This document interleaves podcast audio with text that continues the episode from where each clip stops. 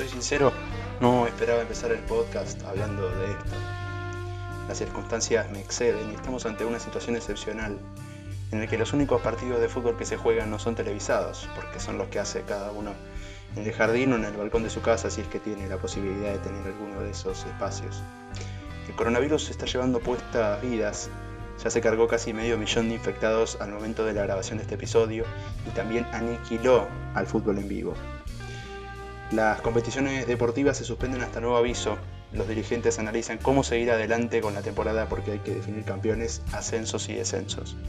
En esa búsqueda de soluciones se mezcla la histeria social por lo que es más justo, con la ausencia de una burocracia que permite que permita perdón, reprogramar los partidos y definir los torneos. Los rumores de los que puede llegar a pasar se escabullen en las redes sociales y entre las notas de información general que empezaron a publicar los medios deportivos ahora. Los dirigentes se agarran la cabeza. No hay protocolo, no hay reglamento aplicable a esta excepcionalidad pandémica en la que está inmerso el mundo entero. Las puertas cerradas no son la solución en países de transmisión comunitaria. Vemos en el horizonte la posibilidad de que el fútbol argentino vuelva a aumentar la cantidad de equipos en primera. Las grandes ligas de Europa, según dicen los rumores, parecen ir en esa misma dirección. Se termina la temporada con el puntero actual campeón, sin descensos y los ascensos de la segunda división. Lo que en 2013 fue un deseo de Julio Humberto Grondona, ahora se alza en el fútbol occidental como la solución, la solución reglamentaria frente a una pandemia. Todo pasa, decíamos, los que en 2014 nos resistíamos a que el año siguiente la temporada de primera división la jugaran 30 equipos. Este torneo anual de 29 fechas dejó en el fútbol argentino un problema que todavía no pudo resolverse. Todo pasa, decía Julio, pero la pandemia es ahora, en el medio de la temporada y ahora hay que resolver. ¿Se quedarán Patronato, Colón y Gimnasia en la máxima categoría? Diego Maradona llegó con épica a Gimnasia para salvarlo del descenso. Si su amigo personal Tapia encabeza la solución del torneo de 26 equipos, con los dos ascendidos de la Primera Nacional, que son los punteros Atlanta y San Martín, esa mística maradoniana salvará al tripero de jugar por el momento en la segunda categoría. La misma suerte corre Eduardo Domínguez, que dirigió apenas un partido en Colón esta temporada y que cumpliría con el objetivo de zafar del descenso sin sufrir el desgaste de las calculadoras. Mientras los dirigentes analizan cómo salvar la temporada y no hacer papelones, aunque siempre parezca que es al revés, el, pueblo futbolero se queda sin lo más preciado, los eventos en vivo y en directo. No son reemplazables por partidos viejos, series ni películas.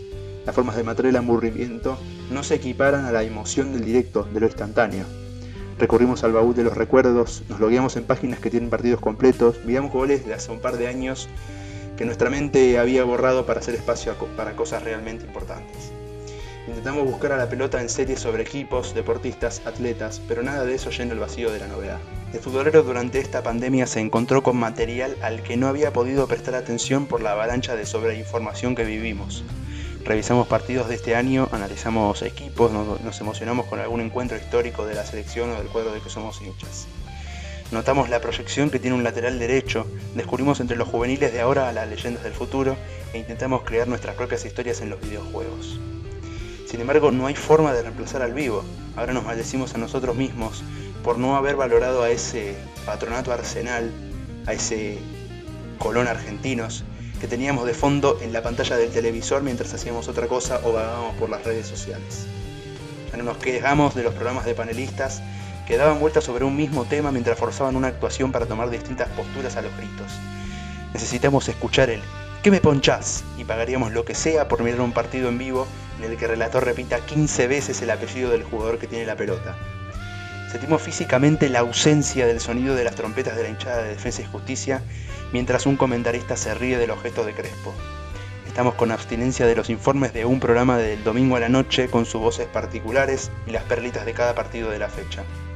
El fútbol en vivo nos daba tanto para mirar y ahora nos damos cuenta de que no hay forma de reemplazarlo.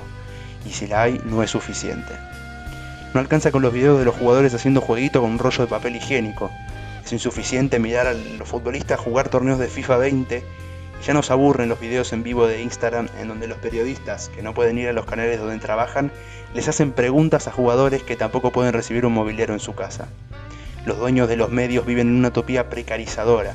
No hay que mandar un periodista para entrevistar a un jugador, porque este se filma con la cámara de su celular. No hay que pagar las horas de aire porque no hay programas en vivo. Sin embargo, todo esto no sirve cuando su rating baja, porque como dijimos, no hay nada para reemplazar al fútbol en vivo.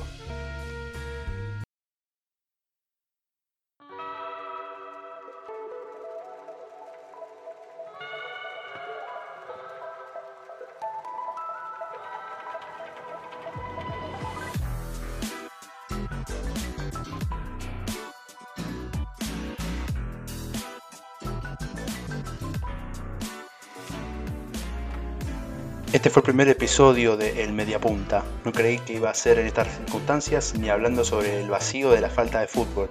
Siempre tenemos miles de partidos por día para ver, a veces hasta rascamos en torneos de otra parte del mundo para encontrar perlitas y curiosidades.